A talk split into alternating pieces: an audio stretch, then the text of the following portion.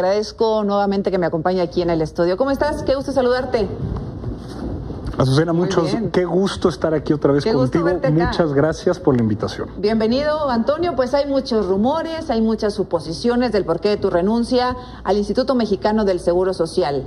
¿Qué va a pasar con Antonio Atolini? Quiero dejarlo claro, quiero dejarlo fuerte, quiero decírtelo a ti y a todo tu auditorio y a su vez al pueblo de México.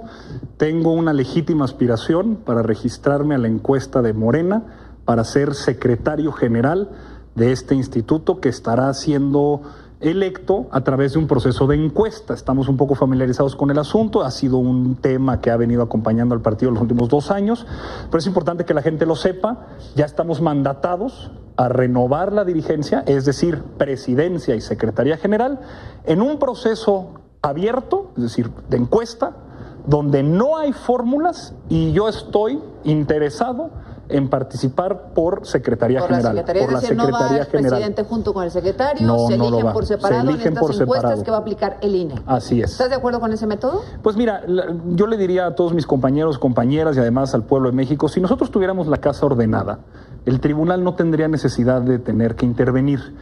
Ya lo hizo. Pero mi compromiso y la propuesta que yo traigo a la mesa, una de las muchas que podremos estar discutiendo, es ordenar la casa para que una intervención como la que sucedió, que puso un golpe a la mesa y termina de tajo eh, un conflicto que veníamos arrastrando durante dos años, que fue esta sentencia del 21 de agosto, no vuelva a suceder. Entonces, si estoy o no de acuerdo, ¿qué más da? Es lo que hay, son las reglas y a eso vamos a y sobre esas vamos a participar. ¿Qué es Morena hoy, Antonio? ¿Qué te motiva a competir por uno de sus espacios en la dirigencia? Mira, eh, es muy importante la reflexión que haces. Eh, nosotros esperamos muchas cosas del presidente López Obrador, pero yo creo que el presidente López Obrador también espera cosas de nosotros.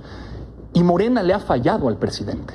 Yo creo que una reflexión obligada que no sucedió y que se nos presenta la oportunidad ahora sí, tarde pero segura, de hacer es pensar cuál es el rol del partido una vez que hemos ganado ya la presidencia y acompañado o no al presidente durante estos dos, estos dos años de eh, la cuarta transformación. Creo que es muy importante que el partido, y es la propuesta que yo hago en mi aspiración por la Secretaría General, que regresemos a lo que el presidente considera el estadio superior de la democracia, que es la participativa. ¿Dónde está el partido acompañando eh, los mecanismos de democracia como el referéndum, el plebiscito, la revocación de mandato, como ahora el presidente ha convocado, justo en estos días el pueblo de México está volcándose a las calles para buscar firmas para enjuiciar a los expresidentes Calderón y Peña Nieto por delitos pues, de traición a la patria para abajo. Esa movilización política el presidente está convocando, Morena ha dejado un trecho muy largo. Y Morena no solamente debe estar a la altura del presidente y acompañar la democracia participativa, también debe convertirse en una escuela de hacedores para hombres y mujeres del bien, porque nosotros consideramos que se puede ser feliz si buscamos la felicidad del prójimo. Ese prójimo no es ajeno, no es este otro extraño al que no le reconocemos características similares. Hoy México, lo mencionabas hace un momento y vengo de esa experiencia, vive la peor crisis sanitaria y económica de un siglo. Nada del dolor, de sus agravios, de sus tristezas, nos puede ser ajenos si aspiramos a vivir en una sociedad libre y democrática. Antonio, eh, ¿Morena ha dejado solo al presidente? ¿El presidente está abandonado por su partido? Parece ser que sí, el partido. Sin embargo, hay mucho movimiento, hay mucho pueblo para una dirigencia que ha estado concentrada en otras cosas. Vemos a la gente que sigue con, sino a pesar del aparato burocrático, haciendo patria. En la calle, buscando recolectar firmas, buscando vender el cachito del avión, buscando llenar los espacios en donde el presidente convoca para dar a conocer los programas sociales o sus mensajes al pueblo. Ahí está el movimiento. El partido creo que no ha sabido reflexionar y no ha sabido dónde ocuparse y dónde ponerse después de haber ganado en 2018. No sé si volcándose a las calles, porque los cachitos tampoco se han vendido, pero bueno, eso será motivo de otra conversación. Invito al pueblo de México que compre el cachito del avión presidencial, 500 eh, pesitos. ¿Un partido ciego a los deseos del presidente, Antonio? Quizá sordo, porque de que se ve es claro presidente está todos los días en la mañana emitiendo un mensaje donde rinde cuenta de su gobierno, de sus aspiraciones, de su orden de preferencias, de sus prioridades, de sus agravios, sus luchas, sus cansancios, de que se ve, se ve. Y lo ves tú, lo veo yo y lo ve toda la militancia de Morena. quizá la dirigencia no ha sabido escuchar. Parte del reclamo que el presidente hizo es que hace un año propuso hacer esto, un método de encuesta que impidiera estar discutiendo pleitos y diferendos que nos alejan de la gente y nos pone a concentrarnos en algo distinto para lo que nacimos. ¿El partido tiene que ser un instrumento de los deseos del presidente?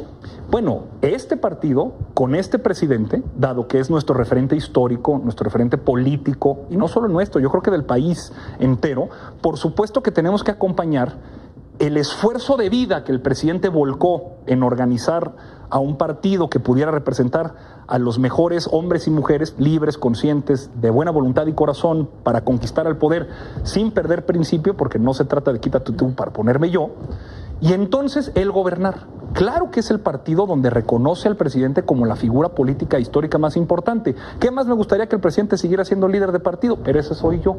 No se puede. Ahora tendremos que renovarlo en una encuesta abierta en donde la presidencia y la Secretaría General a la que aspiro se harán en los siguientes 30 días. Eh, con Jacob Polevsky, con Gibran eh, Ramírez, con Alejandro Díaz Durán, con Mario Delgado. ¿Con quién te ves? Para un obradorista, no hay nada mejor que otro obradorista. Todos compañeros y compañeras de primero, en donde yo en la Secretaría General, si el pueblo me elige, repito, es una encuesta abierta, voy para la Secretaría General, no en fórmula con ninguno de estos compañeros, pero con cualquiera de los que acabas de mencionar, con Mario, con Jacob, con Gibran, con quien se registre, yo haré equipo para conducir los esfuerzos del partido y cumplir los acuerdos de su comité, pero también siempre seguir yendo a la calle, al movimiento, a la militancia de donde venimos. ¿Existe Morena sin la figura de López Obrador?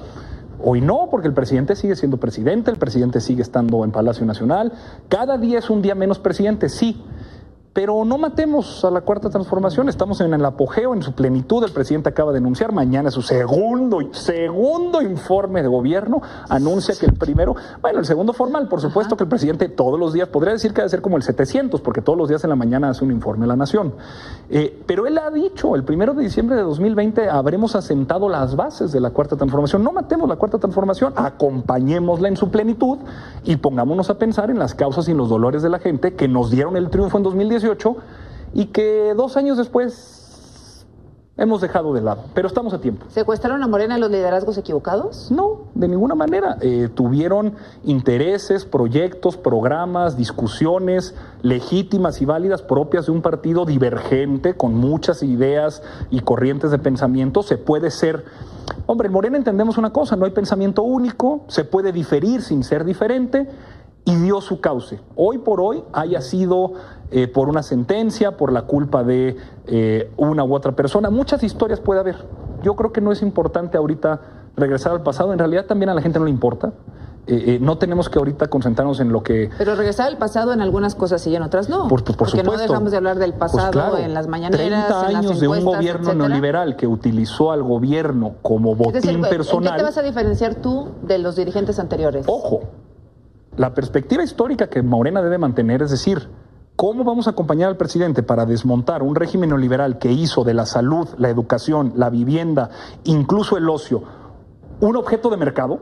Este país es tan terrible en su visión neoliberal que se pudo hipotecar el futuro. Jóvenes, amas de casa, adultos mayores han tenido que endeudarse para sobrevivir en un momento terrible porque nadie tiene una red de protección, nadie tiene ahorros y nadie tiene un esquema con el cual poder eh, protegerse así y a su familia. Esa es la herencia que, vale poner. Tampoco en este gobierno. Bueno, hay más de 27 mil millones de pesos repartidos en programas sociales que dan una cobertura que vale la pena después si quieres discutir. Mañana es el segundo informe, podrías invitarme para hacerlo. Pero eh, yo creo que lo que importa es que el presidente eh, sigue siendo presidente, está en funciones y Morena puede, debe, y quiero proponerle a la militancia y a simpatizantes de Morena, porque ahí está la, yo creo que ahí sí creo que es la, más, la, mayor tragedia. Hay más obradoristas afuera de Morena que dentro. Por eso te preguntaba si existe el partido Bien, presidente. Claro que sí. ¿no? Porque el obradorismo es un movimiento que concibe el mundo de una manera distinta, libre, una sociedad libre, libre de dominio, de la violencia contra las mujeres, de la precariedad económica, de la inseguridad propia que te da el no saber qué va a pasar en el futuro. Solidaria, donde podemos hacer del otro un compañero y nadie está solo y nadie está loco por sentir lo que siente. Y por supuesto justa, sin dejar a nadie atrás y sin dejar a nadie afuera. Esas visiones creo que ya hoy muy difícilmente podría volver a llegar otro Calderón, o podría volver a llegar otro Lozoya, o podría volver a llegar otro Genaro García Luna, sin que el pueblo, consciente y activo como es, rechazar inmediatamente eso. ¿Estás listo para las críticas? Ay, bueno. Mira, en mis críticas que se encarguen mis opositores. Yo vengo a hablar de mi proyecto, tengo una aspiración legítima por ser secretario general de Moreno. Es que me da mucha risa porque es una es, es, es el presidente 01. O sea, el presidente uno a uno es cuando le preguntan de sus críticas, él deja de lado que los críticos se mantengan ahí, se vale, respeto pero no comparto. Eh, yo vine a hablar de la Secretaría General, del partido en el que milito y en el que quiero representar a partir de una encuesta si a su casa llega la encuesta, a Tolini la respuesta. Ya. Bueno. Es todo lo que necesito. Muy bien, Antonio. Pues gracias por venir esta noche. Me da, en primer lugar, mucho gusto saludarte. Le decía, fue colaborador de este espacio mucho tiempo. De los más, y aquí defendíamos al presidente. Aquí además, defendíamos al presidente sin cargo ni encargo, por convicción. Y ahora creo que la oportunidad se da para darle al partido del presidente y del pueblo de México una conducción distinta. Bueno, pues lo veremos y volvamos a platicar, Antonio. Claro, a tus órdenes. Muchas gracias por estar acá.